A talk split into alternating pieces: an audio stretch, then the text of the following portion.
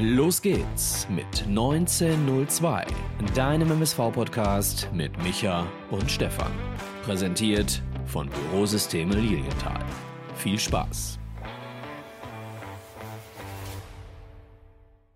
Eine neue Folge Pottbolzers 1902 mit Micha und Stefan nach dem 1 zu 4 unserer Zebras. Nach dem 1 zu 4 unserer Zebras. Nach dem 1 zu 4 unserer Zebras. Nach dem 1 zu 4 unserer Zebras. Jetzt nicht mehr. Nach dem 1 zu 4 unserer Zebras bei den Löwen von 1860 München. Mein Name ist Stefan, wie gerade schon gesagt. Und ich begrüße den guten Michael zu der wahrscheinlich überpünktlichsten Folge, die wir hier jemals hatten. Schönen guten Abend. Obwohl du angeschlagen bist, stellst du dich heute Abend dieser Nummer. Deshalb schon mal Hut ab. Schönen guten Abend, Stefan. Schönen guten Abend in die Runde. Ja, lass uns das Ding heute mal schnell durchziehen. Mein Bett ruft. Der, der AJ schreibt gerade schöne Gruß, Grüße oder guten Abend aus Kusamui. Wahnsinn. Da kommt wieder der eine Klick gleich vom, vom Ausland. Kusamui ist, äh, sag schon, Thailand. Thailand, ne? Ja, ich muss mal ein bisschen näher rutschen, sehe ich gerade. Dein Kopf ist viel größer als meiner. Ich kann mich auch So. kleiner machen. Ja, liebe Leute, wir sind zurück aus der Winterpause beziehungsweise aus dem Weihnachtsurlaub. Letzte Woche haben wir uns ein bisschen warm gelaufen mit äh, Ennerts Erben. Da haben wir auch mal alles zu den Neuzugängen und äh, zu der Transferpolitik generell besprochen. Aber es hat sich ja ein bisschen was getan. Dadurch, dass der Michael auf der einen Seite heute ein bisschen angeschlagen daherkommt, äh, wollen wir es ein bisschen insgesamt schneller durchziehen. Aber Michael, trotzdem drei Punkte. Ich glaube, äh, die, die können wir uns heute nicht ersparen. Und in dem Fall ähm, geht das heute von mir an dich, in dem Fall nochmal. Und ich würde vorschlagen und sagen, wir haben in den letzten Tagen, glaube ich, sehr, sehr viele traurige Themen ähm, mitbekommen rund um den Fußball, beziehungsweise in der Bundesliga hatten sehr, sehr viele Thematiken. Fangen wir mal vielleicht mit dem nicht ganz so traurigsten, aber für den Fußball vielleicht so ein bisschen beschämenden Thema an. Gestern Abend oder gestern Nachmittag hat ein Spiel stattgefunden zwischen dem VfB Bochum und dem VfB Stuttgart. Ähm, diesen Konflikt, Punkt, Punkt, Punkt. Redest du von dem Konflikt der äh, organisierten Fans mit dem, ähm, mit der Stadionsicherheitsfirma? Ja, wo quasi man auch ableiten könnte, dass man es mit Sicherheit aus allen Richtungen heraus ein wenig anders hätte lösen können. Ja, nimmst mir die Worte aus dem Mund. Also dieser Konflikt war überflüssig. Ähm, und äh, ja, Punkt. Komm, fertig. Nächste. Kai Bernstein von Hertha BSC Berlin. Punkt, Punkt, Punkt. Das Thema ist zu groß, seine, sein Bestreben und ähm, das, was er, was er begonnen hat, ist zu groß, um das hier mit zwei Punkten oder mit dem zweiten Punkt abzufrühstücken. Ruhe in Frieden, Kai Bernstein, großartig. Und ich habe ähm, heute die, ähm, die Szene gesehen, kurz vor dem Spiel von ähm, Hertha gegen Düsseldorf.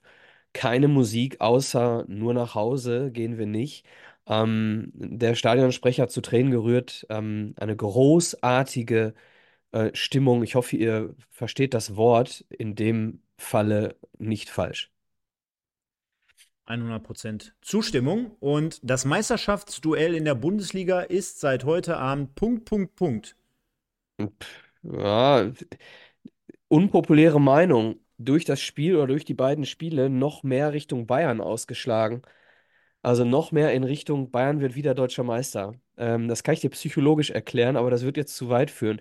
Ich glaube, ähm, ja, der Sieg von Leverkusen hat was mit den Bayern gemacht, weil sie auf eine Art und Weise in äh, Leipzig gewonnen haben, die schon extreme Stärke gezeigt hat. Ja, aber ich glaube, ein Sieben-Punkte-Abstand, der dann wahrscheinlich nach dem Unionsspiel ein Vier-Punkte-Abstand ist, ähm, f- führt zu einer zwei- bis dreiprozentigen Entspannung auf Seiten von Bayer Leverkusen, die nicht gerade förderlich wäre für den, äh, die Titellust von Bayer.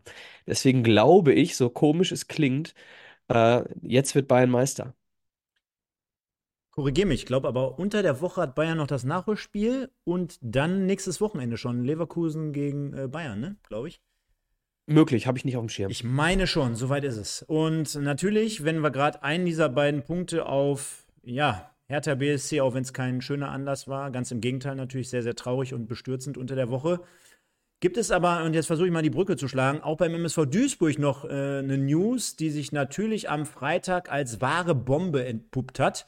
Und zwar ist Michael Preetz als alleiniger Geschäftsführer zum MSV Duisburg ich will das Thema jetzt nicht zu groß aufbauen, aber man kann ja doch sagen, zurückgekehrt, nachdem er damals unter anderem zwei Jahre lang für den MSV Duisburg, sehr, sehr schöne Zeit hat er im Interview auch gestern bei Magenta Sport zum Besten gegeben, zwei Jahre lang gekickt hat, an der, Sa sehr, äh, an, der äh, äh, an der Seite von Ferry Schmidt damals, hat ein paar Tore erzielt, nicht, nicht ganz so wenige sogar in den zwei Jahren und hat sogar nachher noch eine etwas größere Karriere hingelegt, hat unter anderem auch siebenmal für die deutsche Nationalmannschaft gespielt. Also jemand, der schon weiß, wie es geht. War dann, glaube ich, sogar zwölf oder dreizehn Jahre bei Hertha BSC nochmal in gleicher Funktion tätig. Und äh, man kann schon sagen, das ist mit Sicherheit jemand, auch wenn Hertha nicht immer nur gute Zeiten durchlebt hat unter seiner Regie, also immer mal wieder so ein bisschen schwankend, aber trotzdem wird er mit Sicherheit ein, ein wenig Fachkompetenz und ein paar Skills mit einbringen können, die dem MSV Duisburg, äh, denke ich mal, helfen können. Wie siehst du das Ganze? Ah, es hat so ein paar Perspektiven, die man da aufmachen könnte. Zum einen ist es natürlich jemand ähm, mit einem Telefonbuch, was sicherlich deutlich mehr Telefonnummern hat als das von Ralf Heskamp. Ähm, Punkt zwei glaube ich, dass ein bisschen Druck von der direkten sportlichen Führung genommen wird durch eine starke Persönlichkeit Punkt 3, ist es mal wieder jemand, äh, der zumindest ansatzweise Stahlgeruch hat, zum anderen ähm, aus dem Sport kommt, ähm, äh, zum, des Weiteren bei Hertha durchaus auch sehr gute Leistungen gezeigt hat, wenn es nicht darum ging, das große Geld auszugeben.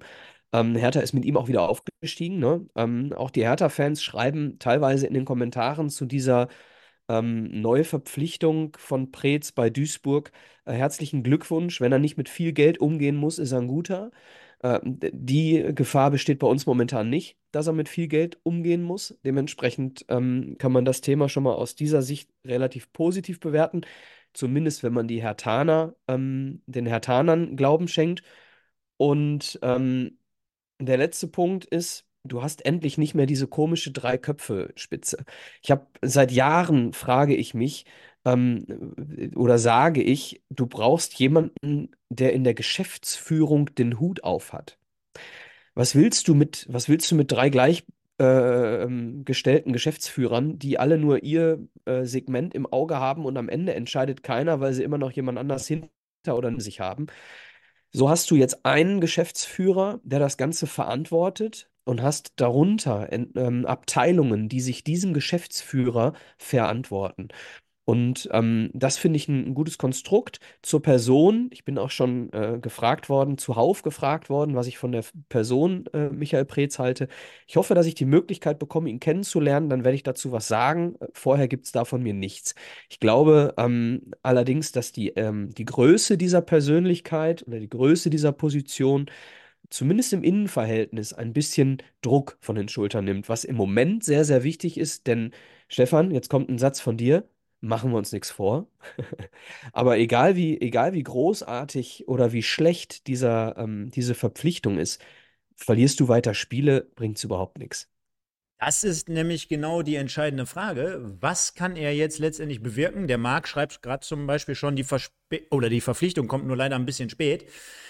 Naja, vielleicht hatte man vorher nicht die Möglichkeit. Man hat ja auch gehört, dass er überhaupt nur mit angetreten ist, weil Ingo Wald im Hintergrund sehr, sehr hartnäckig gewesen sein soll. Also er muss wohl drangeblieben sein, hat nicht locker gelassen und das Ganze wurde jetzt nochmal finalisiert. Vielleicht haben wir die Möglichkeit, das Transferfenster, ich gucke mal auf die Uhr, noch ungefähr zehn Tage offen, ob sich da vielleicht noch ein bisschen was tut. Hängt ja vielleicht auch jetzt mit der Verletzung, mit der bevorstehenden Verletzung von Sebastian May zusammen. Schauen wir mal, was sich da noch tun kann der anderen Seite stellt sich natürlich noch darüber hinaus trotzdem die Frage, was kann ein Geschäftsführer jetzt in dem Fall noch ausrichten, nachdem das ganze Kind eventuell schon in den letzten sechs Monaten in, in den Brunnen gefallen ist. Müssen wir mal drauf schauen, werden wir auch gleich später mit Sicherheit nochmal tun. Michael, aber trotzdem, wie es sich gehört, zu unserer Review. Da müssen wir jetzt durch. Auch wenn du angeschlagen bist, auch wenn Andreas Rösser hier gerade nach dem Bier mit Cola fragt, obwohl es kein Bier mit Cola ist, es ist nur Bier. Wir haben Und bei mir ist es äh, Tee mit Zitrone. Natürlich aus der Meidericher Tasse. Ich sehe es gerade im Hintergrund natürlich, ne? Ich habe es ja heute auch aufgebaut. Die Chronik des MSV Duisburg, bei mir oben links im Bild eingeblendet. Da kommen einem die Tränen, wenn du den Bernhard Dietzer spielen siehst und siehst dann heutzutage Kartoffeln wie Alexander Esswein über das Spielfeld traben. Äh, da kommen einem echt die Tränen. Nee, da müssen wir durch, habe ich gerade schon gesagt. Ähm, Das ist auch unsere Aufgabe und das machen wir auch gerne. das machen wir auch gerne, natürlich. Zebra des Tages. Und äh, dem krankheitsbedingten äh, ähm, Mitglied hier bei uns heute lasse ich den Vortritt. Möchtest du gerne anfangen? Dann wird es hinten raus meistens nämlich immer schwieriger für mich, auch wenn es sich pervers anhört bei einem 1-4. Okay, also äh, nennen wir vier und immer abwechseln, ja? Gerne. Okay, Santi, Äh, Bakir. Michel Brink, Ha, den hätte ich jetzt auch noch genommen.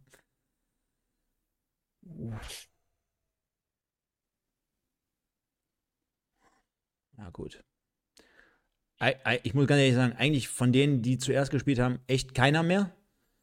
Ja, ich würde, ich würd, wenn du, wenn du niemanden hast, kann ich Pledel, würde ich, würd ich noch nehmen, eventuell. Ja, ich, ich würde Bitter vielleicht noch einwerfen. Dann nehmen wir Bitter. Dann nehmen wir Bitter, komm. Bitter, Castaneda, Bakir und was hattest du noch gesagt? Ähm, Michel Brink. Michel Brink. So, ihr habt natürlich wie immer bis zum Ende der Sendung, geht heute ein bisschen kürzer, deswegen haut in die Tasten rein und hinterlasst ein paar Likes. Ähm, schöne Grüße natürlich nochmal an alle da draußen. Wir sind jetzt über 200 gerade aktuell. Wahnsinn, ne? Alle wieder am Start. Äh, Lee Hardy, Lil Hardy, äh, Andreas Rösser, HM, Camoranesi 52, Christian CS, Dominik Brandes, äh, Lux Medien, Marc Potzebra, Stefan Zech, Marc Kolenschek, Niklas 1902, Flunky Bolz, Jörg Ja, Peters 200 und Wahnsinn. so weiter. Ich kann sie nicht alle vorlesen. Vielen, vielen Dank für euren Support. Sind wieder Ich zurück. halte dann, dann muss ich ja noch länger durchhalten hier, Da bei musst über du- 200 Leuten. Ja, wir kennen dich ja. Das Rampenlicht ist yours. Mhm. Äh, Und deswegen, wir machen vielleicht heute doch XXXL Small.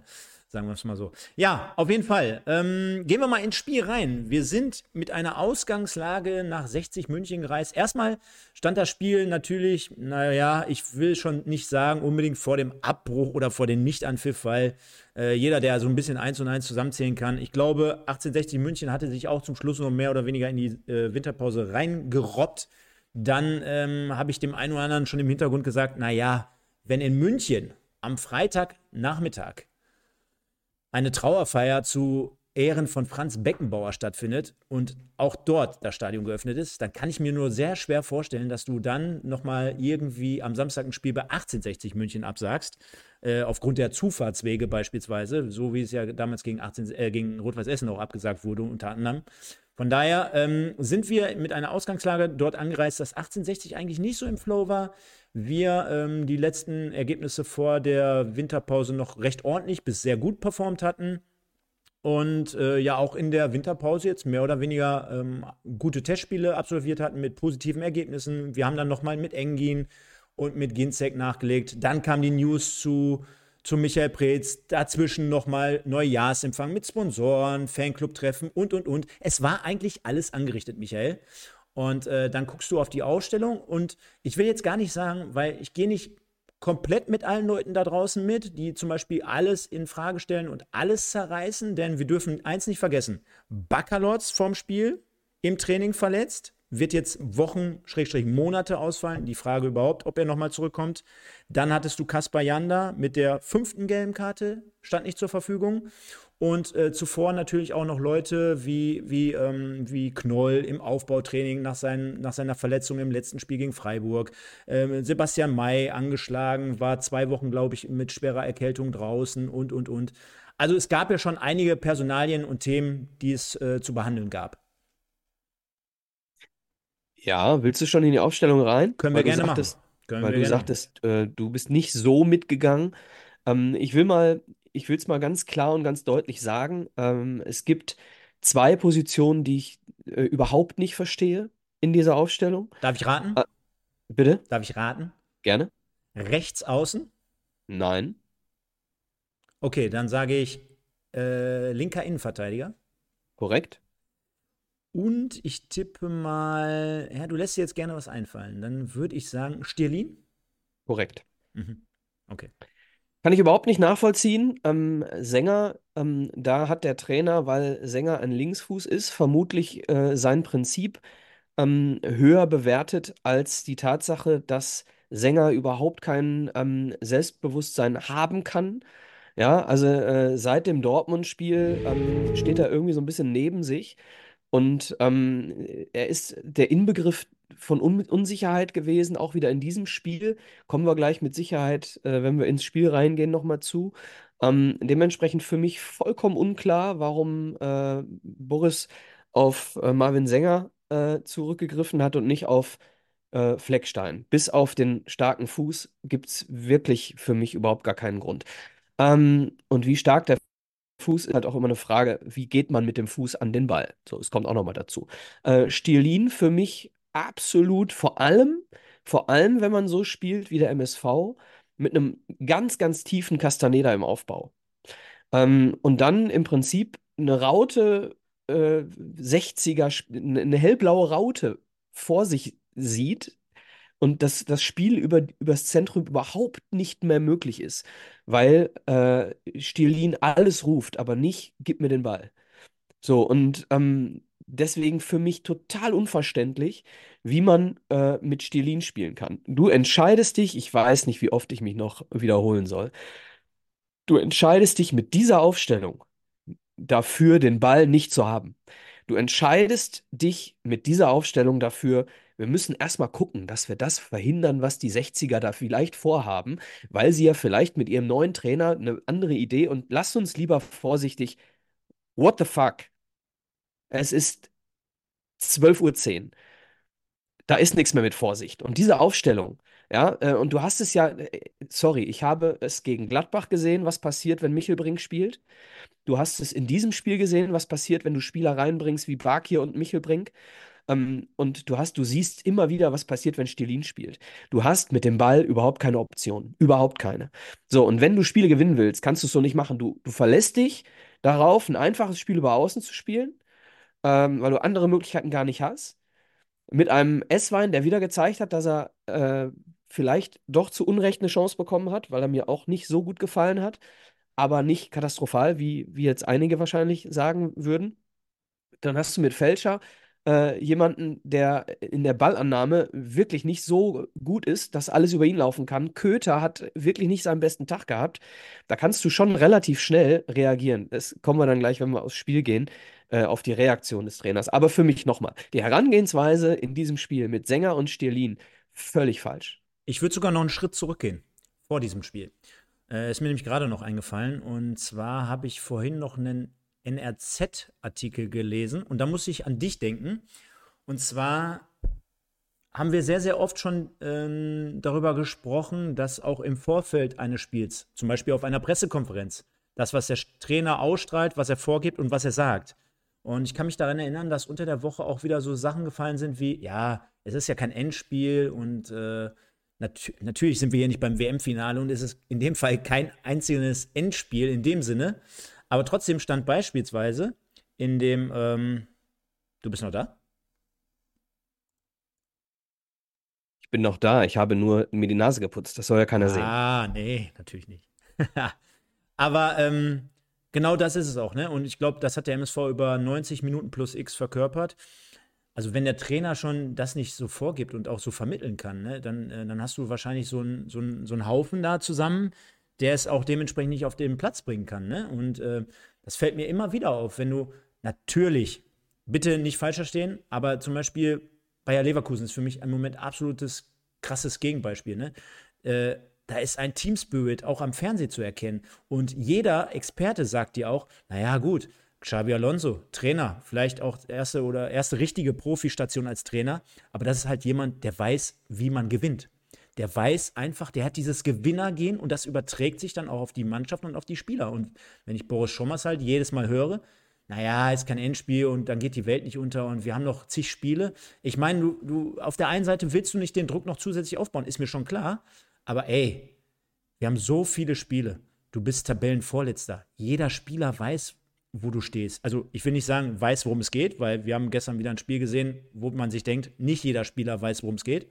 aber die gucken sich trotzdem die Tabelle an. Als ob man da jetzt noch die 10% mehr Druck aufbaut. Ich glaube, du bräuchtest einfach wirklich nochmal eine ganz andere Herangehensweise, dass du wirklich jeden so inspirieren kannst, dass du jeden nochmal abholst, dass du wirklich durch die Decke gehst. Aber du hast ja das Gefühl, nach den ganzen positiven Erlebnissen oder Ereignissen in den letzten, ich sag mal, 14 Tagen, die rund um den MSV passiert sind, das war ja gestern wieder erschreckend. Also das war ja wieder wie vor zwei Monaten. Mhm. Und passenderweise ja. dazu habe ich heute von einem Fan, und das sage ich nur ein, einmal ganz kurz, per Instagram, also Pottbolzer-Kanal, nicht ich, habe ich eine nette Statistik geschenkt oder geschickt bekommen. Und zwar ist diese wiederum vom, wo haben wir sie denn? Vom Christoph. Christoph alias Achilles. Achilles. Und zwar sagt er, Schommers jetzt offiziell schlechter als Gino. Bitte die Kategorie in Sieg oder Boris umbenennen, denn wir haben, oder er hat jetzt in zwölf Spielen 0,75 Punkte erreicht, Michael. So viel zum Wort zum Sonntag. Ja, ich habe mich ja, ich habe mich ja vor, ich weiß nicht, vor, vor ein, zwei Wochen habe ich mich dazu entschieden, ähm, Negativität, ihr wisst alle, wie ich zu Boris Schommers stehe, brauche ich nicht zu wiederholen. Meine Meinung hat sich hier auch nicht geändert. Ich werde es aber nicht mehr wiederholen und ich werde auch jetzt nicht hier anfangen, über Boris Schommers im Sinne von Lethierry oder äh, neuer Trainer muss her oder was auch immer reden. Das mache ich nicht, denn der MSV hat nur eine Chance, Kräfte bündeln. Alle Kräfte bündeln. So, und das ist jetzt die Aufgabe äh, der, der Führung, der sportlichen Führung. So, wenn die sportliche Führung entscheidet, hey, wir haben die größte Chance, äh, die Klasse doch noch zu halten, wenn wir dann nochmal tätig werden, von mir aus. Aber ich sehe als unsere Aufgabe jetzt hier auch nochmal ein bisschen Lösungen zu zeigen, die ein bisschen weitergehen. Und die Lösungen, die ich präsentieren möchte, sind spielerische Lösungen. Ähm, denn das Problem, was ich gesehen habe, äh, unabhängig davon, dass wir, wenn wir gleich ins Spiel gehen, auch nochmal über Boris Schommers sprechen müssen, selbstverständlich. Aber die, die, die Problematik, die auch hier, und da muss ich Boris Schommers ein kleines bisschen in Schutz nehmen, du hast ähm, mit Marvin Knoll, mit Basti Mai, mit Bakker, ähm, hast du eine Achse verloren. So, und du hast jetzt äh, mit einem mit Daniel Ginzek vorne ähm, jemanden drin gehabt, der sicherlich noch nicht das Standing hat, äh, innerhalb des ersten Spiels da reinzurutschen und ähm, während des Spiels Radio Müller zu machen. So. Ähm, dementsprechend äh, muss ich da so ein bisschen auch die Personalsituation mit reinnehmen, aber, aber, und den Rest diskutieren wir jetzt, wenn wir ins Spiel gehen. Genau. Wie es üblich für uns ist, einmal von vorne bis nach hinten durchnummeriert das Ganze, beziehungsweise in folgender Formation. Vincent Müller im Tor. Dann haben wir auf der linken Abwehrseite beziehungsweise die Viererkette von links nach rechts. Äh, Tim Köter, Marvin Sänger, Joshua Bitter, Rolf Felscher. Vor der Abwehr äh, Niklas Sterlin und Santiago Castaneda. Davor im Offensivbereich von links nach rechts Kölle, Pledel, Esswein und ganz vorne Daniel Ginzek. Wenn wir gerade angesprochen haben oder du gesagt hast, naja, Stierlin und Sänger kann ich absolut nicht nachvollziehen. Äh, Fleckstein hast du gerade schon durchblicken lassen, wäre die äh, andere Wahl gewesen auf der Innenverteidigerposition. Hat er ja auch schon öfter gemacht, so ist es ja nicht. Äh, was hätten wir für eine Alternative noch für Sterlin gehabt? Hättest, also erstens hättest, du mit, hättest du mit einer kompletten echten 6 gespielt und dann vielleicht so mit zwei Achtern beispielsweise oder? Nee, du kannst auch, du kannst auch mit, mit Castaneda und ähm, mit Michelbrink kannst du auch mit einer Doppel-6 spielen, mit Pledel oder Bakir davor, das geht auch. Ähm, es geht mir nur darum, wir haben ja, wir haben ja ähm, nicht mal im Aufbau mit einer 6 gespielt, wir haben, wir haben ja im Prinzip mit einer Dreierkette aufgebaut. So, und äh, das war schon der Fehler Nummer eins. Castaneda viel zu tief. So, ähm, weil wenn du, ähm, da ist natürlich auch, äh, ganz ehrlich, du kannst es auch mit Bitter spielen. Du kannst den Aufbau auch über Bitter spielen. Ähm, und wenn das eben nicht funktioniert, lässt du halt mal einen Castaneda oder einen Michelbrink gemeinsam die Bälle abholen. So. Aber ähm, definitiv mit Castaneda und Michelbrink. Das wäre meine Wahl gewesen, habe ich auch zwei Tage vor dem Spiel schon gesagt. Denn ähm, Michel hat auch am Ende des Spiels bewiesen, ähm, dass er jetzt nicht unbedingt nur auf der 10 kicken kann, sondern dass er eben auch in der Defensive Lösungen findet, die nicht immer nur hintenrum sind. Man hat so ein bisschen das Gefühl, wenn man sich das anguckt, wenn, wenn äh, Felscher, Köter, äh, Mogultai, ähm, Stierlin, alle, wenn sie den Ball bekommen, ähm, äh, dann spielen sie immer nur hintenrum. So, das, das ähm, ja, kann von mir aus auch an den Optionen liegen, die vorne sind in dem Moment, aber ich glaube, das ist auch eine Aufgabe. Also ich glaube, es sieht für mich ganz stark danach aus, dass dieses Sicherheitsspiel vom Trainer vorgegeben ist. Und wenn dann so Leute sind wie Janda oder Michelbrink oder von mir aus auch Bakir, den ich, wo ich noch nicht sicher bin, aber der auch fußballerisch auf jeden Fall eine andere Qualität mitbringt als Stierlin, ähm, wenn du solche Leute hast wie Michelbrink und, und Janda und auch Castaneda hat es in diesem Spiel ein, zweimal bewiesen, was er, was er für Ideen hat, wenn er den Ball an den Fuß bekommt oder in den Fuß bekommt, dann hast du schon mal eine andere Lösung. Und, und schon ist die erste, ähm, erste, die, die erste Reihe von 60 überspielt und dann stellst du 60 vor Aufgaben. Ich habe äh, gestern nach dem Spiel ähm, äh, gesagt, äh, du hättest 60 im Zentrum kriegen können. Das war möglich. Du hättest sie, du hättest sie im Zentrum schlagen können. Du hast es nur nicht gemacht, weil du dein Zentrum aufgegeben hast. also äh, lange Rede, kurzer Sinn, Michelbrink. Kommen wir mal auf die ersten zwei Tore äh, zu sprechen, beziehungsweise auf den, auf den Start dieser Partie. Der MSV, ich glaube, nach ein paar Minuten mit einer guten Hereingabe von links außen. Ginzek kommt nicht richtig dran, beziehungsweise kommt ein bisschen zu spät. Der Ball trudelt so durch den 5-Meter-Raum. Das war so die, die erste und einzige Aktion am Anfang, wo ich dachte, jo, da könnte was gehen. Auf der anderen Seite gab es dann nach 15 Minuten schon das 1 zu 0 für 1860 München. Ich glaube, Michael, wenn wir 1860 München-Fan wären, hätte uns das ganz gut gefallen. Denn toller Spielaufbau über die rechte Seite. Und dann ist es so, dass er mit einem Pass mehr oder weniger in die Schnittstelle rein auf, ich sag mal, zwischen Innenverteidigung auf den, auf, und, und den Sechsern den Ball gut reinbringt, scharf gespielt, sodass der Ball in einem Kontakt beziehungsweise mit einem Kontakt direkt weitergeleitet wird auf rechts außen.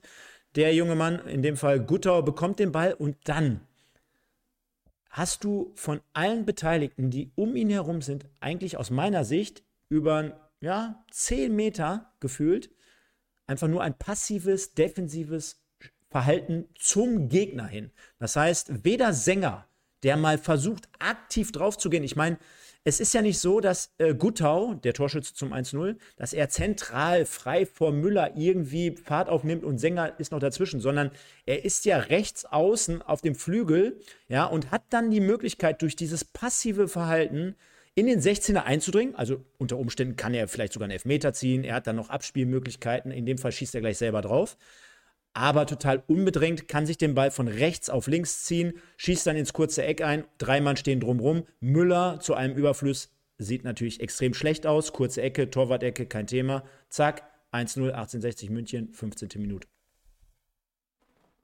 Ja, und um dieses Tor und noch zwei weitere Tore ähm, zu beschreiben, brauchst du nicht mal diese Tore. Also es war einmal das vierte, glaube ich, und dann noch das, äh, wo ähm, wo Köter sehr passiv verteidigt. Ich glaube, das war das dritte Tor. Diese drei Tore, die können wir alle gemeinsam analysieren mit einer Situation und zwar mit der nicht vorhandenen Ballannahme von Marvin Sänger. Ich weiß nicht, ob es die fünfte, sechste, siebte, achte Minute irgendwie sowas war.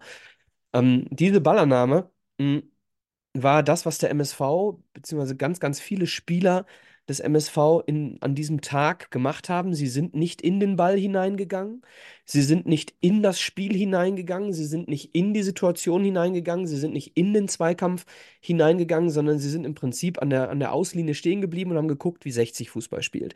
All das charakterisierte bereits der linke Innenverteidiger in seiner ersten Ballannahme eines hohen Balles in einer einstelligen Minutenanzahl. Ich keine Ahnung, wann es war. Und äh, da spätestens ähm, nicht spätestens. Da war der erste Moment und dann kommen diese Szenen, äh, ich sag mal im, im 10-Minuten-Takt kommen diese Szenen wieder und dann komme ich in, in die Situation, wo ich sage, so, und jetzt ist es eine Frechheit vom Trainer zu sagen, ähm, das ist hier äh, einfach nur dilettantisch verteidigt. Denn das hättest du im Keim ersticken können mit einer, mit einer Reaktion von der Bank. Das hättest du, ähm, du hättest umstellen können, du hättest wechseln können, du hättest sagen können, Leute, so nicht mit mir. Du sagst doch, du bist doch ein straighter Trainer sag doch nach zehn Minuten, Leute, so nicht mit mir, wir wechseln das, das und das und spielen jetzt Fußball. So, dann hättest du dieses Spiel nochmal drehen können. Was du gemacht hast, tatsächlich, aber da stand schon 4-0. Und das ist halt, das ist halt eine Aufgabe, die der Trainer komplett verfehlt hat. 1-0, Guttau, ähm, viertes Saisontor, 15. Minute, kurze Ecke, Müller. Müssen wir, glaube ich, auch nochmal ein Wort zumindest drüber verlieren. Viele schreiben natürlich. 1-0, sorry? Das 1-0 für 1860, mhm, ja. kurze, kurze Ecke, Torwart diskutieren im Netz sehr, sehr viele Leute drüber. Vincent Müller macht in den letzten Monaten ja schon, ich meine, Ende letzter Saison hatten wir das Thema schon aufgemacht. Verletzung hier, nicht fit da gewesen, Sommerpause, Smash als Gegenkandidat dazu, Braune ein paar Spiele gemacht in der vergangenen mhm. Saison. Ja, ähm, ich, ich sehe das, was die Leute sagen. Aber was die Leute, was man immer nicht sieht, genauso wie wir immer hier, weiß ich nicht, an die 300 Zuschauer haben, wenn wir verlieren. Und wenn wir ein Silvester-Spezial haben, dann ist nur ein Drittel. Ähm, es ist immer, es werden immer die negativen Dinge, werden immer viel, viel mehr gesehen. Und du hast auch, das ist auch Teil der Wahrheit, ähm, du hast ähm, in jedem Spiel auch eine 1 gegen 1 Situation, die Müller entschärft. So, das hast du auch in jedem Spiel, müssen wir auch fairerweise sagen. So, das ist Punkt 1. Punkt 2, die Alternativen. So, jetzt bin ich sehr, sehr häufig beim Training über das Jahr verteilt. Ich habe auch äh, vor seiner Verletzung bereits Smash einige Male beim Training gesehen und ich kann euch sagen, wenn ihr meine Meinung hören wollt, Smash definitiv keine Alternative. Ähm, äh, für mich keine Alternative zu ähm, Müller, auch wenn er fit wäre, denn er war fit vor seiner Verletzung. Also nein, Smash würde, glaube ich, überhaupt nicht spielen. Braune, ähm, ein Mann für die Zukunft, der ähm, in meinen Augen noch ein bisschen, er hat zwei Baustellen. Er hat einmal die Strafraumbeherrschung, äh, ja, und dann natürlich bedingt durch seine Größe, vielleicht, aber er hat ähm, auch das Problem, dass er, äh, ich weiß nicht, ob es die Sprungkraft ist, die noch, die noch besser werden muss, aber das, was Jan Sommer hat, ähm, auch nicht größer, ne?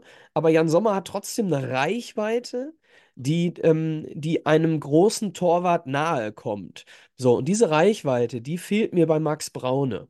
Er hat definitiv hat er riesengroße Stärken am Fuß. Du kannst komplett den Aufbau über Max Braune spielen. Übrigens kannst du das aber auch äh, mit Vincent Müller, weil der am Fuß eben auch sehr, sehr gut ist. Ähm, und das Zweite, was beide sehr, sehr gut haben, sind die Reflexe. So, und äh, trotzdem für mich der reifere Torwart stand jetzt immer noch Vincent Müller. Deswegen, ähm, ja, es gibt Situationen, die er nicht gut pariert, aber äh, es gibt auch Situationen, die er besser pariert als jeder Durchschnittstorhüter der, ähm, der dritten Liga. Und du musst Folgendes auch noch mit beachten, wenn du über unsere Torhüter sprichst. Wenn du Tabellenvorletzter bist, dann parierst du viel, viel mehr Torschüsse, als du parierst, wenn du Tabellenführer bist. Und dementsprechend gibt es viel, viel mehr Möglichkeiten für den Stürmer, dem auch mal welche durch die Hosenträger zu schießen. Ne, dürfen wir auch nicht vergessen. Zwei Dinge dazu. Zum einen ähm, glaube ich nicht, dass in der Situation der erfahrenere Torwart jetzt gewechselt wird. Und äh, klar, Müller macht im Moment auch keine richtig herausragende Figur. Ich glaube, so wie viele. Würde die Baustelle nicht aufmachen genau, jetzt? Genau, das wollte ich ja sagen. Die genau. Stärke genau. von Müller jetzt. Genau, das wollte ich damit sagen. Also, äh, du wirst da jetzt nicht das Fass aufmachen, weil wir haben einfach zu viele Gräben.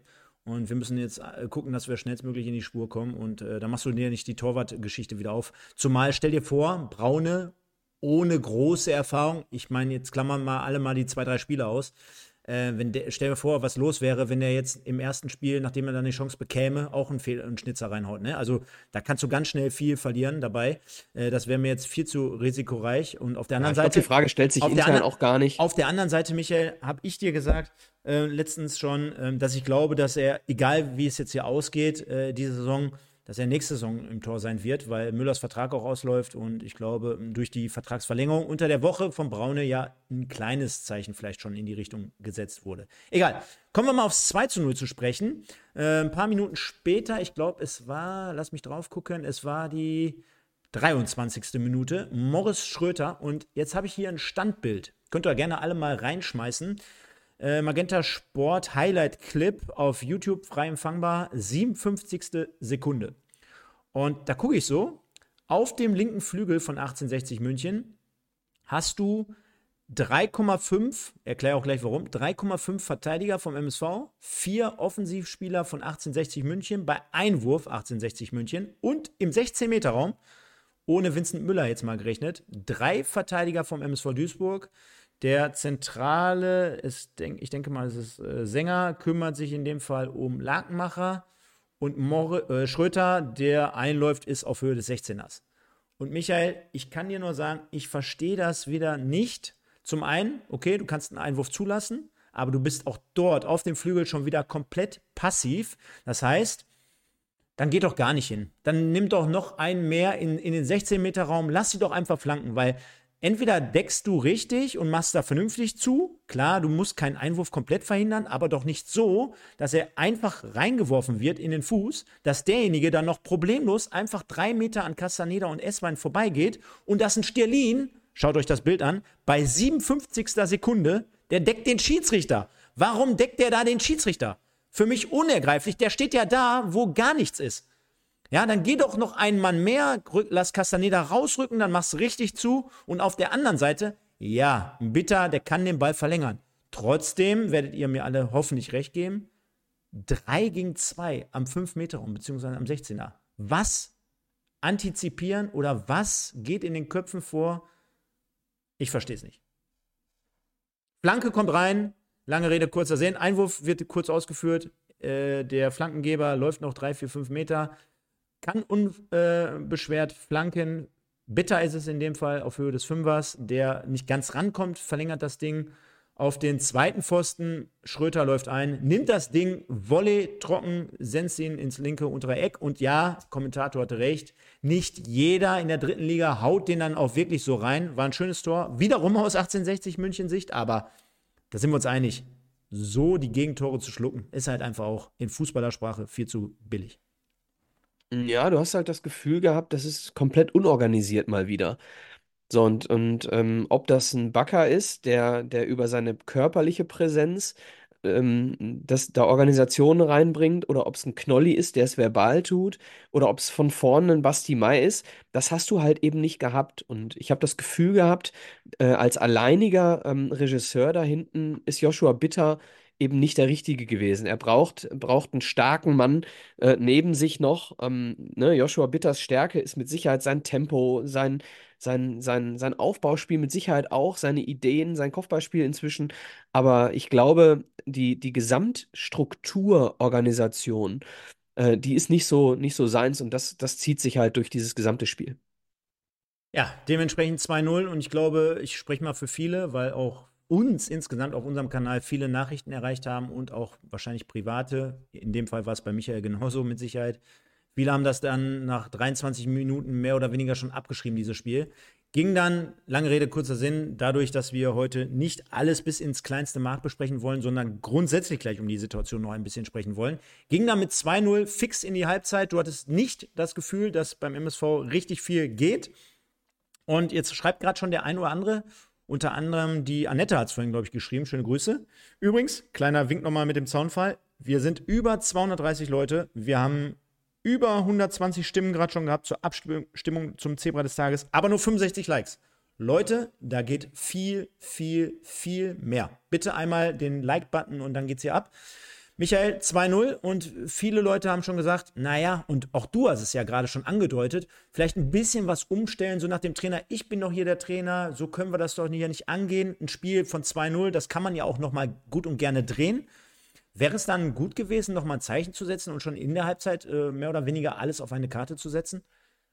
Naja, und das ist ja das, was ich überhaupt nicht verstehe. Es, es heißt ja nicht mal auf alles auf eine Karte setzen.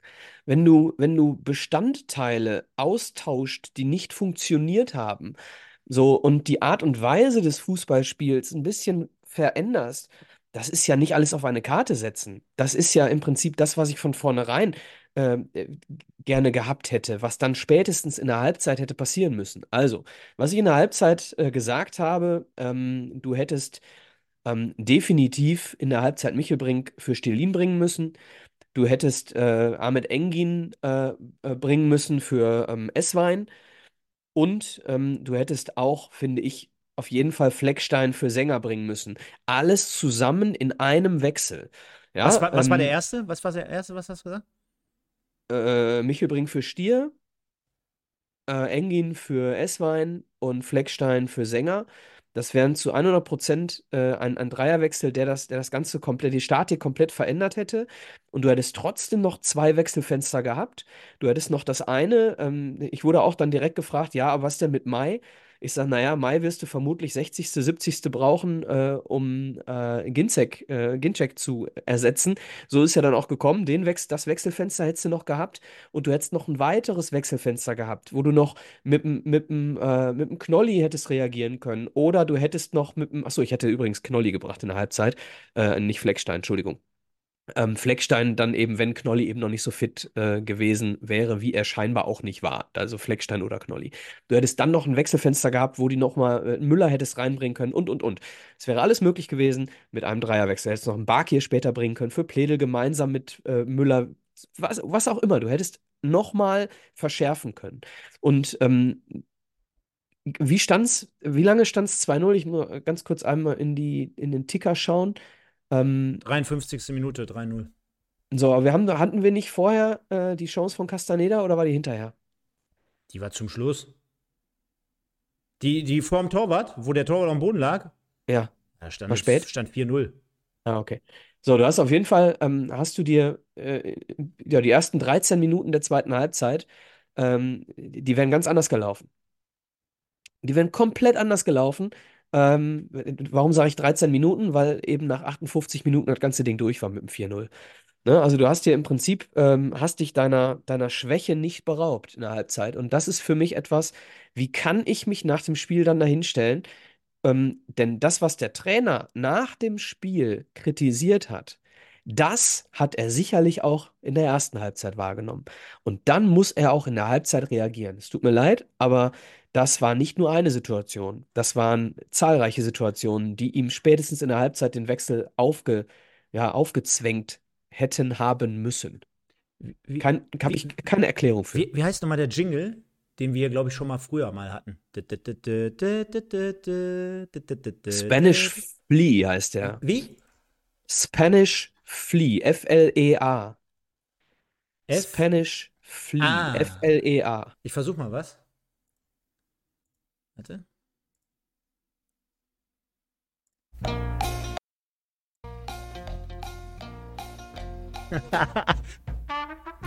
ich sehe jetzt gerade das 3-0. Das ist ja wieder so geil, ne? Guck dir das mal an, ey. Lecco mio. Wir versuchen es mal. 53. Minute. Schröter wieder.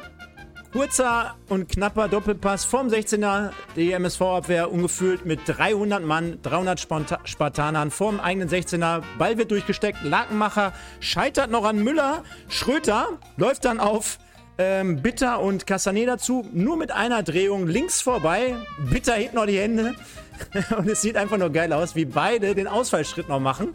Laufen ins Leere. Schröter freie Bahn vor Müller und der ja, legt sich den Ball schon fast zu weit vor. Mit der Spitze dann noch durch die Beine von Müller. Sänger und Köter springen vorbei. Köter wenigstens noch mit der Grätsche und 1860 München jubelt und es steht 3-0 und der MSV grandios wieder verteidigt. Das, ich liebe die Musik. Einfach nur geil. Ich habe sie jetzt, zum Schluss habe ich es ganz kurz gehört. Ich habe ja hier den Ton aus vom YouTube-Stream. Ähm, ja, lass uns, lass uns schnell zum Ende kommen. Lass uns Ja. das Spiel ganz schnell abfrühstücken. Ähm, denn ich glaube, grundsätzlich haben wir zum Spiel alles gesagt und lass uns zum Ausblick kommen. Ja. Machen wir es trotzdem noch eben ganz kurz rund. 3-0, in dem Fall Schröter und ähm, 4-0 Lakenmacher, 58. Minute. Danach wurde auch beim MSV nochmal durchgewechselt. Und Michael, du sagst zwar gerade, lass uns zum äh, Schluss kommen und zum Ausblick. Ich möchte wirklich, und das ist ein Thema, was mich wirklich am Samstagabend noch am meisten beschäftigt hat. Du hast es gerade angedeutet. Mai für Ginzek, 60. Minute, vorne drin. Ich habe zwei, zwei Dinge dazu. Wenn Mai und Knoll auf der Bank sitzen und mitfahren zu diesem Spiel und natürlich nicht 100% fit sind, ist schon klar. Aber sie sind auf der Bank. Jetzt könnte man sagen, Stimmungsmacher und Motivation und bringt der Mannschaft was und, und, und. Das ist eine Möglichkeit, okay. Aber wenn man doch äh, die Leute mitnimmt, dann sollte man ja auch in Betracht ziehen, sie spielen zu lassen. Und jetzt gibt es natürlich auch, jetzt sind wir schlau wie Schlumpf, pass auf. Ich weiß, es gibt zwei Varianten jetzt, wie man da rangehen könnte. Aber trotzdem schlau wie Schlumpf nach dem Spiel, in einem so wichtigen und vorentscheidenden Spiel, könnte man ja auch sagen, naja, dann lass die beiden starten und die hauen einfach so viel raus, wie nur geht. Und dann nehme ich die gegebenenfalls auch nach 45 oder nach 60 Minuten runter, ja? Oder von mir aus nach 35, aber dann liege ich vielleicht nicht 2-0 zurück.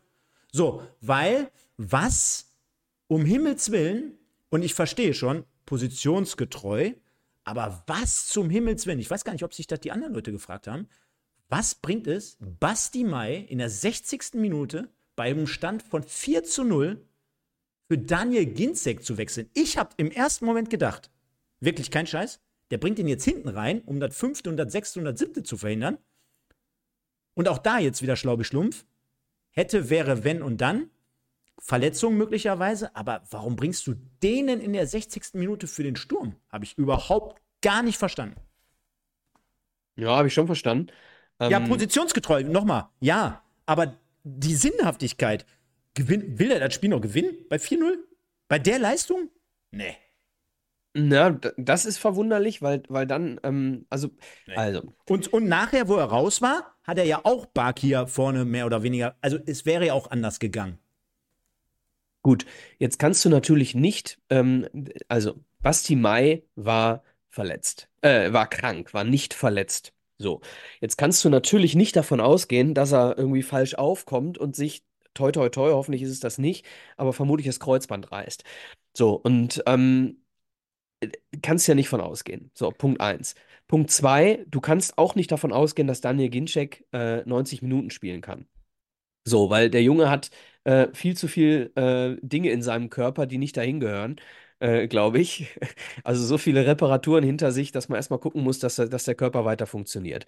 So, ähm, deswegen ist es klar, dass du ähm, Basti Mai, für mich ist es eigentlich eine logische Situation, weil Basti Mai noch nicht fit für 90 wegen der Krankheit. Äh, Daniel Ginczek noch nicht fit für 90, lässt du 60, 30 spielen. Ich glaube, das war planmäßig. Kann ich kann, komplett nachvollziehen. Es war ein positionsgetreuer Wechsel.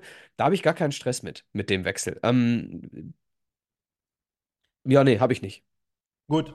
Sehe ich. Also, dass ich hier, dass ich hier Entscheidungen von äh, Boris Schommers in Schutz nehme, bin ich jetzt auch nicht, mache ich nicht oft, aber an, an der Stelle, das habe ich mir gedacht, dass das passiert. Ich nicht sag ich, bleibe ich ist auch ganz äh, klar. Ähm, hat jetzt den ba fahren Beigeschmack wegen der Verletzung, okay. Habe ich aber gesagt schon, als ich die Auswechslung gesehen habe und gesehen habe, wo er hingeht. Also es war sogar noch zwei Minuten davor, wo ich es in Frage gestellt habe, weil nochmal, auf der anderen Seite müssen wir doch jetzt auch langsam, klar, wir haben dann nicht nochmal die Alternative und nochmal die Alternative, aber jetzt hättest du ihn wieder vorne eingesetzt. Für mich war klar, mit der Verpflichtung für Ginzek, dass ich auch die andere Personalie jetzt komplett erledigt haben muss vorne drin. Nicht. Glaube ich nicht.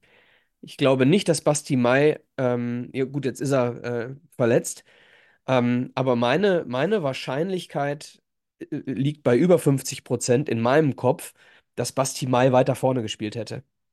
Dass die beiden sich Zusammen irgendwo... oder was? Nein. Wie viele Spiele kann Daniel Ginczek über 90 Minuten bestreiten? Wie viele Spiele schafft Basti Mai über eine Saison gerechnet auf 90 Minuten als Stürmer? Ja. So, da musst du auch mal mit, da musst du auch mal mit rechnen, ne? So, deswegen, ich sage nochmal, ich sage nicht, dass ich es so gemacht hätte über die Saison. Ich sage, ich glaube, dass Boris Schommers ähm, den Plan hatte, Basti Mai jetzt nicht unbedingt wieder in die Abwehr zu nehmen, weil ich glaube, dass er mit Knolli und Bitter da relativ safe ist. Gut, dann klar, trotzdem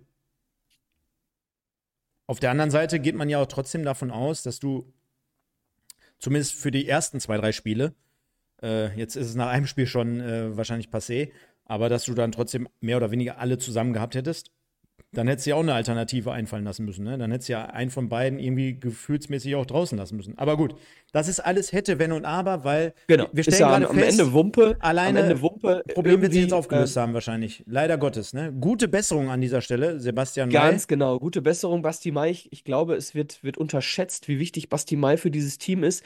Ähm, auch immer wieder, auch von außen. Ich habe, ich, wie gesagt, ich hatte ja das, das Glück, dass ich mir das Gladbach-Spiel zu Hause ansehen durfte und stand, äh, ich sag mal, anderthalb Meter neben Basti Mai teilweise ähm, und konnte, konnte eben auch mitbekommen, wie er von außen eben auch positiv auf die Spieler einwirkt wenn sie Dinge gut machen und, und, und. Also Basti Mai ist für dieses Team wirklich von Bedeutung. Und ich glaube, dass Basti Mai für das Team mehr von Bedeutung ist als für Boris Schommers ähm, weil ich glaube, dass, ähm, dass, er, dass er da äh, wirklich eher mit Knolli und Bitter gespielt hätte.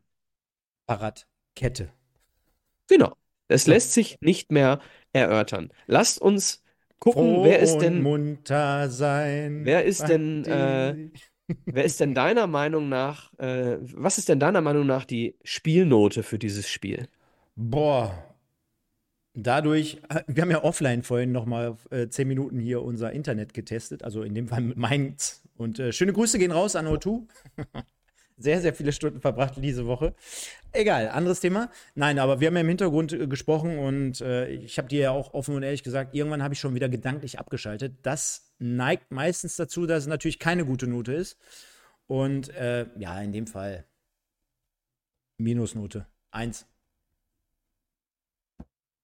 War nix. Ja. War nix. Ja, war ich, äh, ich gebe, weil ich ja immer ein bisschen positiver bin als du, Mhm. ich gebe eine 2.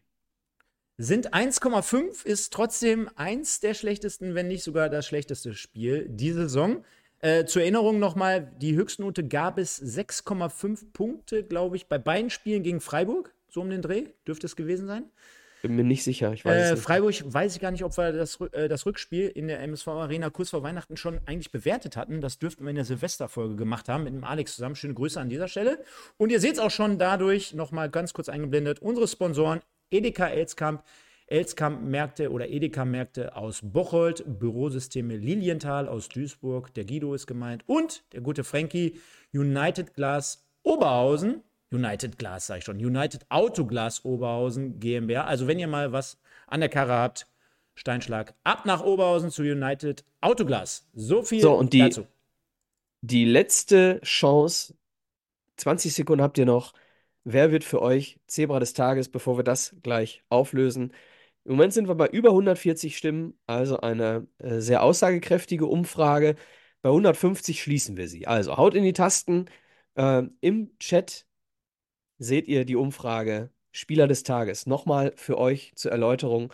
Ihr wählt jeden Spieltag, weil so viele da, dabei sind heute, auch viele neue mit Sicherheit dabei sind. Ihr wählt von Spieltag zu Spieltag jedes Mal den, das Zebra des Tages.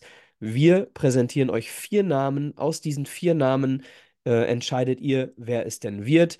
Am Ende gibt es das Zebra des Tages und am Ende der Saison gibt es das Zebra der Saison. Letztes Jahr wurde das Kaspar Janda, der mit einem Edeka Elskamp Präsentkorb von uns beim Training, vielen Dank nochmal an Ziege an dieser Stelle, überrascht wurde und äh, einen italienisch haarpflegerischen äh, Korb von uns, beziehungsweise von Edeka Elskamp bekam. So, und jetzt lösen wir auf. Meinst du, er hat eigentlich alle Produkte schon genutzt, der gute Kass? Soll ich ihn, soll ich ihn diesmal mal anrufen? Ja, ich musste übrigens in den letzten Wochen immer mal wieder lachen ähm, bezüglich des Knolli-Rückrufs, wo du gesagt hast, ja, Knolli, finde ich aber ganz schön unverschämt von dir, dass du um diese Uhrzeit noch anrufst. Aber komm, er hat mich doch sehr spät angerufen. Kann man doch nicht anders ja, er hat sagen. dich sehr spät angerufen. Komm, dann schließen wir mal die ähm, Abstimmung. 150 sind auch jetzt erreicht. Genau. Und bitte, Leute, Like nicht vergessen. Ich gebe gleich zum Ende der, so äh, Saison, sag ich schon, der, äh, der Sendung, gebe ich eh das Like-Ziel aus von 200 Likes, bitte.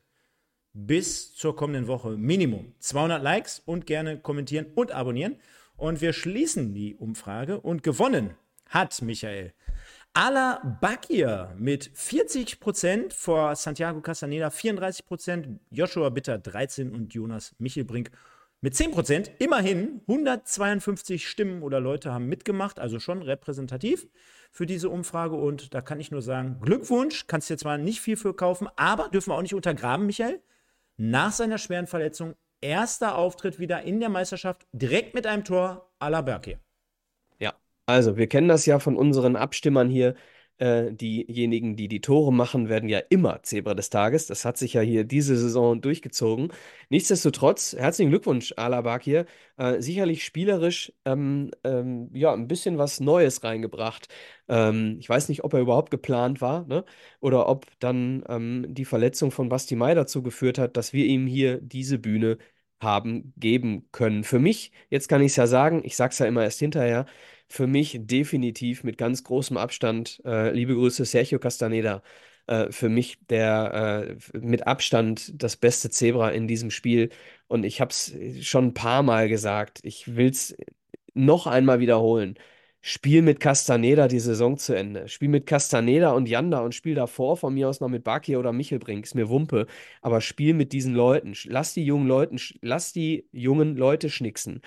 Ja, Castaneda, gerade 19 geworden, spielt da hinten so eine unglaublich gute Position. Ja, er hat Fehler. Und ja, die darf er machen. Er ist 19 Jahre alt. Setz ihm Kaspar Janda an die Seite und wir werden viel Freude haben mit dem Ball. Ich, ich sehe euch beide schon zusammen im Sommer im Urlaub. Irgendwo schön auf, äh, auf Hawaii oder in, in den USA. Dich und den Santiago. Das, das, ist das so? Das wäre schön. Das würde würd mich ja freuen. Kommen wir zu den Fanstimmen. Äh, denn wir haben auch bei der ist 25 Jahre jünger als ich übrigens. 26 Jahre jünger als ich. Wahnsinn. Oder, oder was richtig geil wäre, Michael, ich will ja nicht zu viel verraten, aber du hast es damals nach, in der Sendung hier auch gesagt, das weiß ich noch. Ich, ich kann mich noch daran erinnern, wo du mit deiner Frau oder Freundin im Urlaub warst und mich ja mehr oder weniger aus dem Pool aus äh, angerufen hast. So ein Video stelle ich mir im Sommer mit dir und Santiago Castaneda vor. Schön. Also ich bin ja sehr froh, dass du über diese, diese Face, diesen FaceTime-Anruf aus der Poolparty keine Aufzeichnung hast. Bin dir sehr dankbar. Nächstes Mal mache ich sofort ein Screening hier. Ey. Ich habe nicht mal Aufzeichnungen im Hirn von diesem Telefonat. Ich habe hinterher erfahren, wen ich alles angerufen habe. Ja, Wahnsinn. Ja, Werde ich hier nicht drüber sprechen. Die Fanstimmen, kommen wir dazu. Der Marco, wofür Sänger und S-Wein? Fragezeichen. Fragt für einen Freund. Petsy 1902, wie immer gespielt. Tim 02, hab mir den Arsch abgefroren für nichts. AF. Müssen wir auch noch mal kurz sagen, ne? Wahnsinn. Also so viele Fans ja. wieder dabei. Also haben wir Unbedingt. noch gar nicht also, ne? also äh, muss ein bisschen, ein bisschen muss man es natürlich ähm, relativieren, denn ich glaube, wer nach München fährt, der hat auch eine sehr, sehr große Wahrscheinlichkeit, äh, dass er da noch ein, zwei schöne Tage hat, unabhängig äh, vom, vom Spiel. Ähm, da werden mit Sicherheit auch einige schon am Freitag hingefahren sein und erst am Sonntagabend wieder zurück und einen schönen Tag oder zwei schöne Tage in München verbracht haben. Ähm, liebe Grüße hier auch nochmal in die Twitter-Bubble. Da gab es auch den einen oder anderen, äh, der dann sogar Prominenz getroffen hat, äh, rund um diese äh, Beckenbauer-Nummer herum. Ne? Also es war mit Sicherheit auch so ein schönes Wochenende. Diejenigen, die fürs Spiel hingefahren sind und nach dem Spiel wieder zurück, meinen allergrößten Respekt. Punkt. Bleibt übrigens dran. Wir sprechen gleich noch über aktuelle Themen, beziehungsweise wollen ja noch mal ganz kurz einen Ausblick geben. Danach ist dann auch Ende Gelände. Also bleibt noch kurz dran nach den Fanstimmen. Machen das Ding hier aber trotzdem rund. AF.foto02 vollkommen vercoacht und das zur Halbzeit nicht mal korrigiert.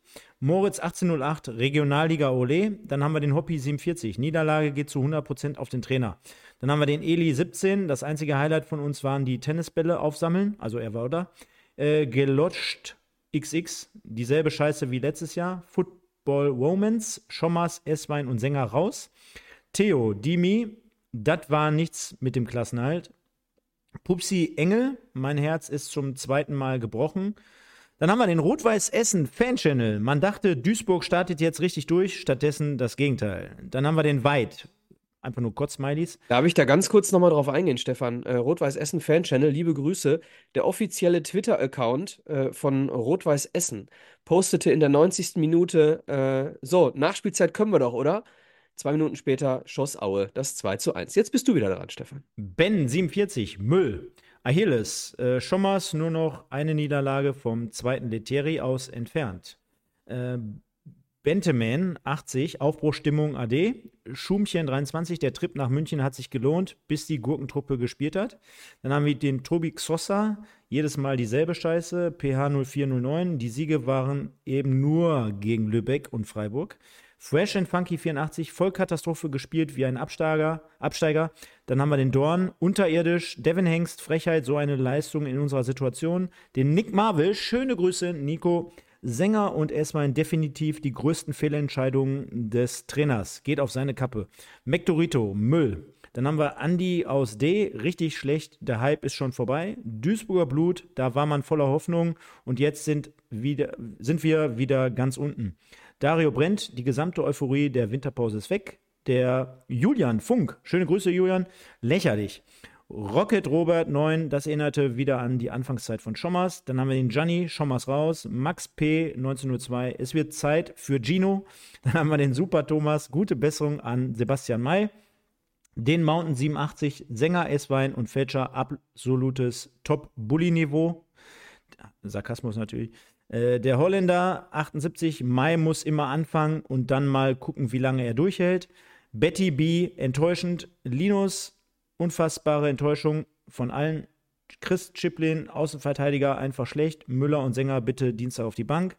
Predator, unfassbar, schon, schon mal mindestens vier Punkte aus den nächsten zwei Spielen. MSV Christoph, das war gar nichts. Dienstag geht's weiter.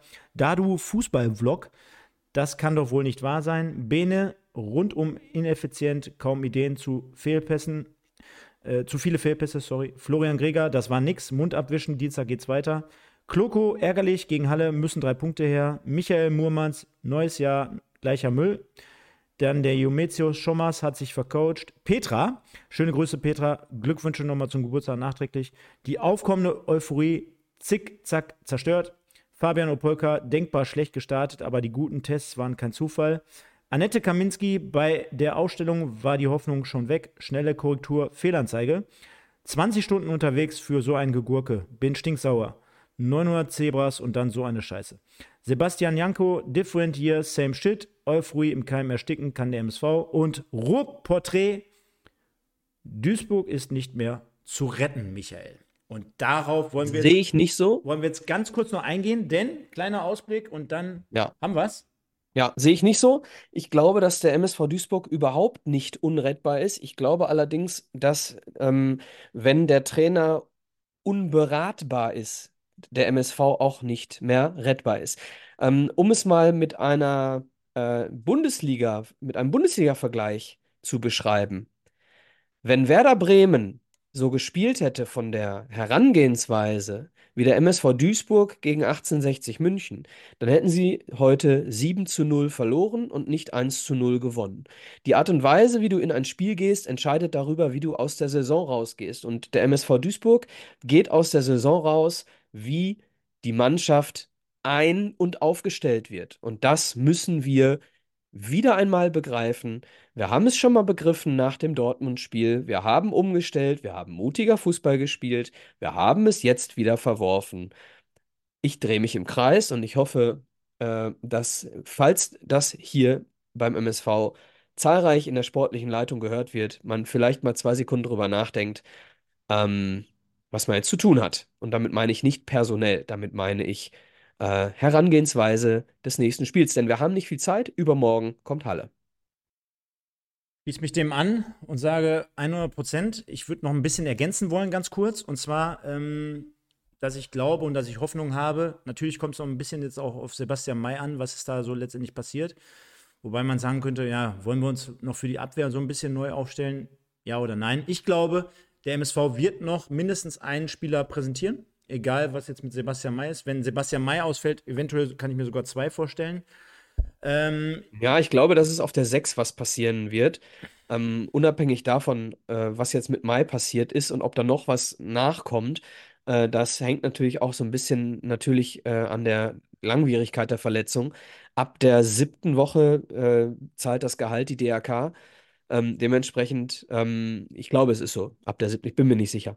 Aber ähm, dementsprechend äh, wird vielleicht noch ein bisschen was frei für einen weiteren Transfer. Ich glaube aber, dass du auf der 6 definitiv noch was brauchst, denn so eine, so eine, so eine stabile Position wie Baka, ähm, die, die brauchst du schon. Die, die brauchst du nicht in jedem Spiel. Also ich bin kein Freund davon, äh, Marvin Baccalords in jedem Spiel spielen zu lassen. Ich bin aber ein Freund davon, äh, jemanden von der Art und Weise, wie er Fußball spielt, wie Baccalords äh, im Kader zu haben. Gebe ich dir vollkommen recht. Zumal sein, sein Körper ja wahrscheinlich auch gar nicht mehr viel mehr hergibt derzeit oder in den letzten Jahren, Monaten, Jahren. Ähm, also, wie gesagt, meine Hoffnung liegt darin, dass wir noch irgendwie auf dem Transfermarkt nochmal ähm, zuschlagen. Natürlich ist es nicht ganz so leicht, weil der Kader ist jetzt schon enorm groß. Dürfen wir nicht vergessen. Also abgangsmäßig äh, wäre es mit Sicherheit von Vorteil, wenn sich da nochmal was tun äh, würde. Jetzt könnte man natürlich die Frage aufwerfen, wer will unsere Reservisten derzeit gerne übernehmen oder haben? Hm. Deswegen ist es nicht ganz so einfach. Trotzdem äh, sehe ich da einen Punkt, wo man noch ansetzen könnte. Ich hoffe natürlich, dass auch wenn der prozentuale Anteil vielleicht auf einen Spieler eher so gering aus, sich auswirkt, dass Michael Preetz da irgendwie vielleicht noch was äh, irgendwie auftun kann, sei es auch mal eine Ansprache, sei es Kontakte knüpfen, um wiederum Punkt 1 ein bisschen aufzufedern mit einem Neuzugang und und und. Dann hoffe ich, dass Boris Schommers zumindest in seiner Amtszeit jetzt hier vielleicht auch noch mal ein bisschen mehr positiv mehr ausstrahlt in, in Pressekonferenzen, vielleicht in, in, Gesprächen intern. Ich bin nicht dabei. findest du, äh, findest du, da muss ich ganz kurz reingrätschen, weil du bist ja ähm, in den Trainingseinheiten jetzt oder, oder selten näher dran gewesen. Findest du, ähm, dass seine, seine Ausstrahlung zu wenig Aufbruchstimmung äh, beinhaltet?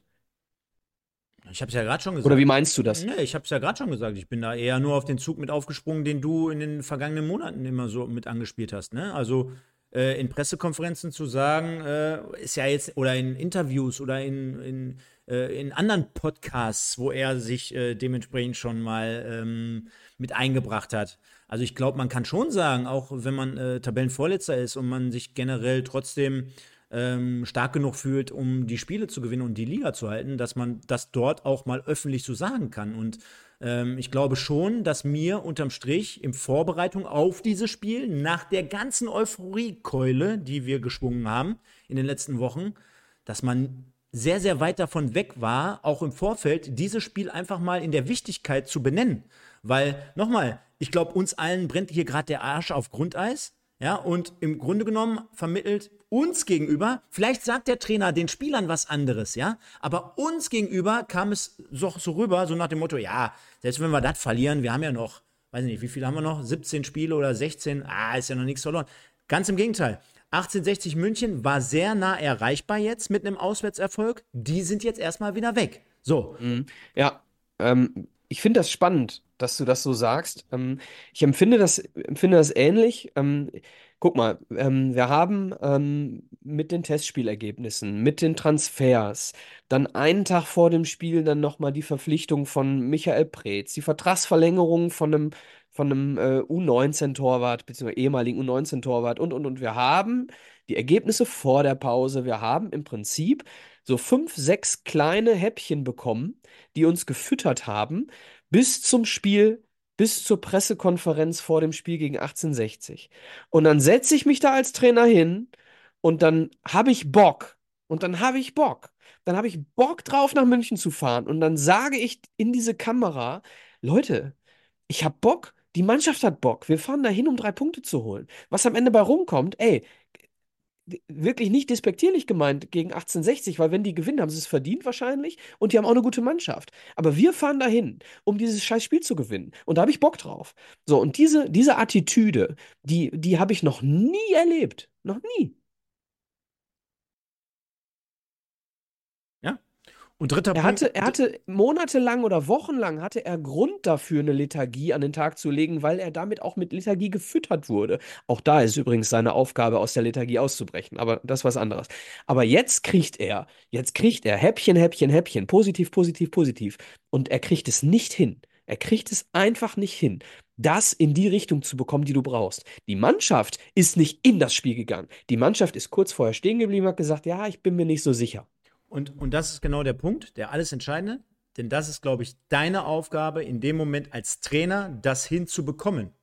Die Frage stellt sich nicht, für uns zumindest, wie und warum und weshalb. Dafür arbeitet er 24 Stunden am Tag für den MSV Duisburg mit dieser Mannschaft. Und dementsprechend muss es ein Rezept geben, das als Rezept mit auf den Platz zu bringen. Punkt. So, genau. Und dann stellst du, dann stellst du eine, ich, ich übertreibe jetzt und ich äh, ähm, plakatiere jetzt auch, aber dann stellst du eine Angsthasenelf auf und dann kannst du natürlich nicht erwarten, dass die Leute da eben mit einer breiten Brust rausgehen. Und dann sagst du nach dem Spiel, wir haben das dilettantisch verteidigt. Nimm dich in die Verantwortung und vor allem nimm diese Mannschaft mit. Wenn du es nicht kannst, besorg dir jemanden oder lass es jemand anders machen. Aber die Mannschaft muss in eine Stimmung gebracht werden, äh, dass sie an sich glaubt. Denn es gibt genug Gründe, dass diese Mannschaft an sich glaubt. Diese Mannschaft kann. Man muss sie nur lassen. Und der dritte Punkt, und der zielt so ein bisschen auch auf deine Ausführungen jetzt gerade an.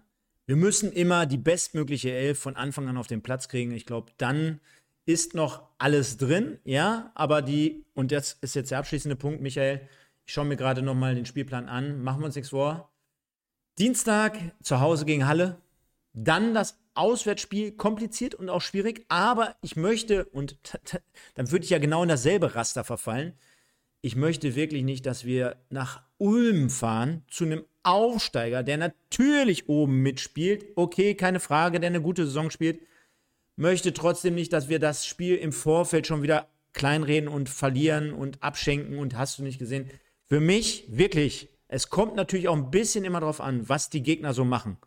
Aber diese, ja, bei, diese beiden Spiele mit vorentscheidend über den Ausgang dieser Saison. Da lege ich, leg ich mich jetzt fest. Da gewinnen wollen. Gewinnen wollen. So, und ich habe, äh, gestern habe ich es schon mal gesagt, das ist ein Wahnsinn, wenn du in die erste Liga guckst. Der Dritte, der Dritte der ersten Liga hat, wenn er fünf, wenn er 14 Punkte mehr hätte, Stuttgart als Dritter, wenn sie 14 Punkte mehr hätten, wären sie Zweiter. Wenn Duisburg 14 Punkte mehr hätte, wären wir drei Punkte hinter Platz 4. So, was mir, was mir, oder bis, bis heute sogar drei Punkte hinterm Relegationsplatz. Was ich damit nicht sagen will, ist, dass wir nah dran sind, irgendwo da oben, um Gottes Willen. Versteht mich nicht falsch, dreht mir nicht die Worte im Mund um. Was ich damit aber sagen will, Ulm ist nicht Regensburg. Und Ulm ist auch nicht Nee, Dresden. die kommen danach. ja, ja, ja. Die kommen sogar die Woche danach. Aber zu Hause. Ja. So. Und Ulm ist auch nicht Dresden. Ulm reitet auf einer Euphoriewelle. Ulm hat Glück, dass sie bisher so wenig unentschieden gespielt haben. Haben auch schon siebenmal verloren. Ja? Haben jedes dritte Spiel. Ulm hat jedes dritte Spiel verloren. Jedes dritte Spiel verloren. Gegen sieben Mannschaften hat Ulm verloren. What the fuck? Fahin will gewinnen. Punkt. Ich kann, also ich bleib dabei. Jetzt kommt es darauf an, die nächsten beiden Spiele und dann natürlich mit Rückenwind in die nächsten Wochen, weil auch die letzten blicken wir mal ganz kurz nur mit einem Satz nach ganz, ganz weit nach vorne. Die letzten sieben Spiele in der Liga. Du spielst in Rot-Weiß Essen, spielst zu Hause gegen Mannheim, direktes Duell, äh, aktuell zumindest. Du spielst in Ingolstadt, du spielst zu Hause gegen Sandhausen, du spielst dann in Lübeck, zu Hause gegen Aue und Dresden auswärts. Also, Freunde, ich glaube, wenn es bis zum letzten Spieltag geht, dann äh, wird es aber richtig, äh, richtig, richtig knapp. Wie gesagt, letztes Spiel in Dresden, vorletztes Spiel zu Hause. Ja, vielleicht und, sind die schon durch. Ja, vielleicht sind die durch, aber das heißt auch nicht automatisch, aber dass ganz die ehrlich, ganz gegen ehrlich, den MSV nicht gewinnen Stefan, können. Lass, ne? Aber lass uns jetzt nicht den Fehler machen. Lass uns jetzt nicht den Fehler machen, da hinzugucken. Nein. Weil, weil Boris Schommers guckt mir jetzt viel zu weit äh, viel, viel zu sehr drei Monate im Voraus. Ja, wir dürfen guck, das ja, Boris Schommers nicht. Ne? Guck auf Dienstag. Ja. So, dann würde ich sagen, äh, haben wir das jetzt auch nochmal ganz kurz rund gemacht. Und Michael, wir haben jetzt eine Stunde, zwölf Minuten. Du hast hervorragend durchgehalten dafür, dass wir äh, seit gestern immer so ein bisschen hin und her geschrieben haben und dann hieß es 45 Minuten, eine halbe Stunde schaffe ich und und und. Großen Respekt dafür. Vielen Dank auch dafür. Ja, jetzt habe ich auch keine Stimme mehr. Jetzt hast du keine Stimme mehr. Ähm, ich werde es Dienstag mit Sicherheit, was heißt voraussichtlich, sagen wir es mal so, nicht ins Stadion leider Gottes schaffen. Es könnte sein, dass ich mir hier aber den Computer anschmeiße und wir es dann zusammen gucken können. Äh, Infos erfahrt ihr dann über äh, Instagram. Und deswegen, also auch da nochmal der Hinweis: Podbolzer bei Instagram gerne abonnieren. Hinterlasst gerne hinter dieser Sendung heute auch ein Like. Auch die Podcast-Zuhörer, Spotify, iTunes, etc. pp. Ihr seid gefordert. Ähm, auch gerne hier abonnieren. Trotzdem nochmal unter dieses Video oder an dieses Video. Vielen Dank an die Sponsoren die heute mal wieder tatkräftig dabei waren. An alle Leute da draußen. Wir waren hier in der Spitze bei circa 230 Live-Zuschauer mit einem offiziellen Account, müssen wir mal wieder dazu sagen. Und das Ziel ist es, glaube ich, schon, dass wir hier äh, 200 äh, Likes zusammenbekommen und dass, und jetzt haue ich einfach mal raus, dass der Sven J. der Holger Müller, die Annette Kaminski, der Andreas Rösser sowieso, Marc Potzebra, der Beste, der hier immer kommentiert, sowieso auch, Lux Medien und von dem Lil Hadi sowie dem Master 78 ich gerne mindestens Kommentare unter die Sendung hätte. Und zwar, wo würdet ihr ansetzen? Für Dienstag beispielsweise. Wie seht ihr die Personalie Michael Preetz und wie seht ihr die Personalie Boris Schommers? Also gerne mal in die Kommentare rein. Wir sehen uns dann ähm, eventuell am Dienstag im Stadion, andernfalls hier im Stream. Darüber hinaus nächste Woche Sonntag wieder ab 21.15 Uhr Freue ich mich drauf und äh, vielen Dank an alle Beteiligten, die rundum mitgewirkt haben. Ich bin raus, Michael. Dir gute Besserung, alles Gute. Wir sehen und hören uns an gegebener Stelle. Mit anderen Worten, nur der MSV. Ciao. Ja, ich lege mich wieder hin. Ich mache es ganz, ganz kurz. Schön, dass ihr dabei wart. Gabt euch wohl. Ciao, ciao.